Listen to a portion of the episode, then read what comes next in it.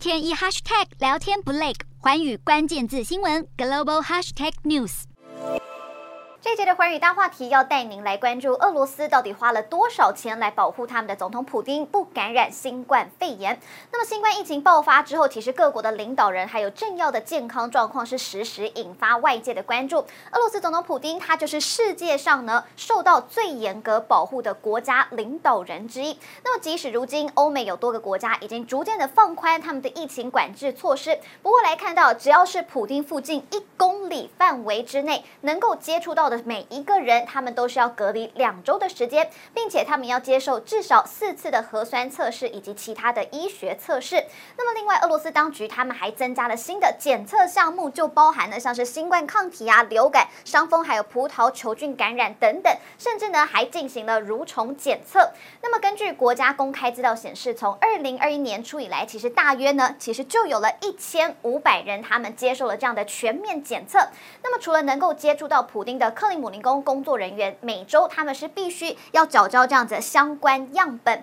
就连运送普丁的空务人员还有工作人员，他们其实也都是要接受定期的检测。那么报道就指出，在过去两年的时间里，其实光是飞行人员而已哦，他们总共就已经花费了两百一十万美元用在检测项目。不过有俄罗斯传染病学专家他就表示了，这样的一种过度的测试水平，其实不可能是有任何的医学目的，只是一直在加被进行正常的核酸测试。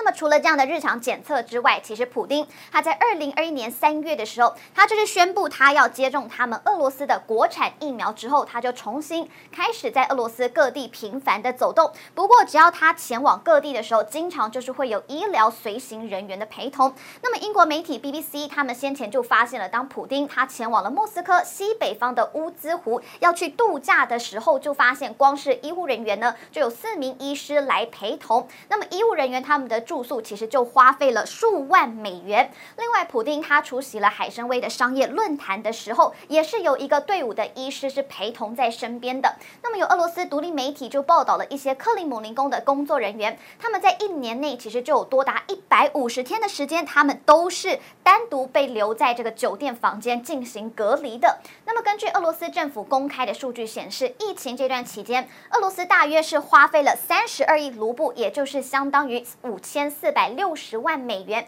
用在保护普丁。那么有曾经在俄罗斯工作的以色列医师，他就认为了如此的规模堪称是史无前例。Hello，大家好，我是寰宇新闻记者孙艺林。你跟我一样非常关注国际财经、政治与科技趋势吗？记得追踪寰宇关键字新闻 Podcast，以及给我们五星评级，更可以透过赞助支持我们哦。